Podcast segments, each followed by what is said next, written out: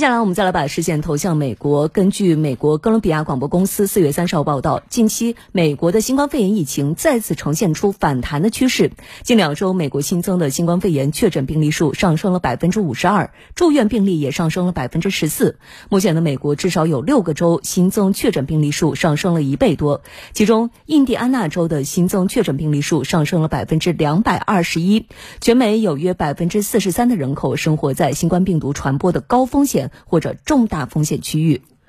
日前呢，美国有一项最新的民意调查显示，和白人相比，非洲裔还有拉丁美裔美国人对于新冠疫情风险警惕性更高，也更希望全社会能够继续执行口罩令。专家表示，这些态度差异折射出的是美国社会种族不平等现象依然严峻。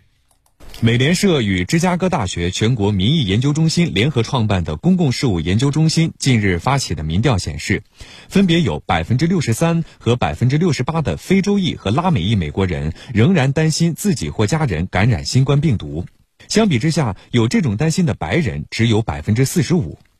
有专家称，非洲裔和拉美裔新冠感染率和死亡率都高于白人，他们的亲身经历让他们防范意识更高，恐惧感和焦虑感也更强烈。民调得出的另一项数据显示，百分之七十一的非洲裔希望继续执行公共交通系统口罩令，持此意见的白人为百分之五十二，百分之二十九的白人反对继续执行，拉美裔支持和反对的比例分别为百分之五十九和百分之二十。此外，百分之七十六的非洲裔和百分之五十五的拉美裔希望人们继续保持在室内公共场所戴口罩的习惯。持此意见的白人只有百分之三十八。